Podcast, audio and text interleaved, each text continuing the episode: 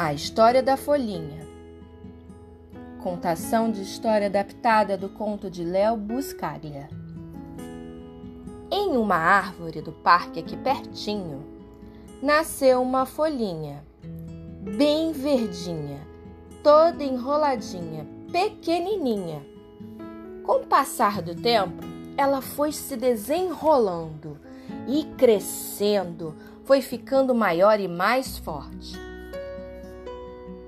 O vento batia nas árvores do parquinho, a folha grande balançava, fazendo uma dança junto com outras folhas.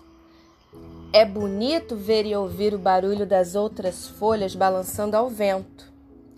Com o tempo, as folhas foram mudando, umas amarelas, outras marrons, outras vermelhas. No chão, muitas folhas caindo no parque. Mas por que as folhas mudavam de cor e voavam para longe das árvores? Estava chegando o grande dia do voo da folhinha. Ela se vestia de outra cor para dar lugar para novas folhinhas que iriam chegar. E assim aconteceu.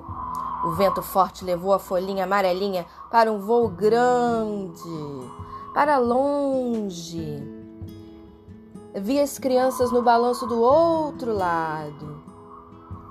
E no final se misturou com outras folhas de outras árvores que nunca tinha conhecido.